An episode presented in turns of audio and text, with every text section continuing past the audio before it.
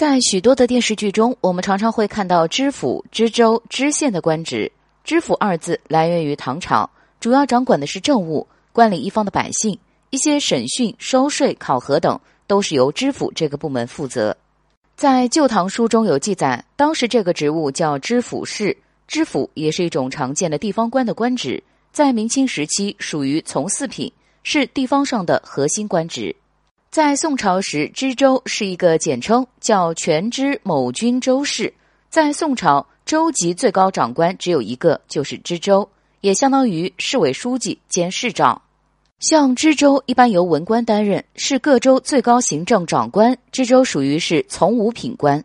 知县也是古代的官职之一，在秦汉时期就是一县之长，在明清时期已确定为正式的官职。其属于正七品，其职权相当于现在的县长兼县委书记，是国家管理百姓的直接负责人。康熙、雍正都对此职务非常重视。知县并不是最小的官职，在其下面还有像县城、主簿、户籍、征税等。知府是从四品官，知州是从五品官，知县是正七品官。不难看出，三者中知府的官最大，知州次之，知县官最小。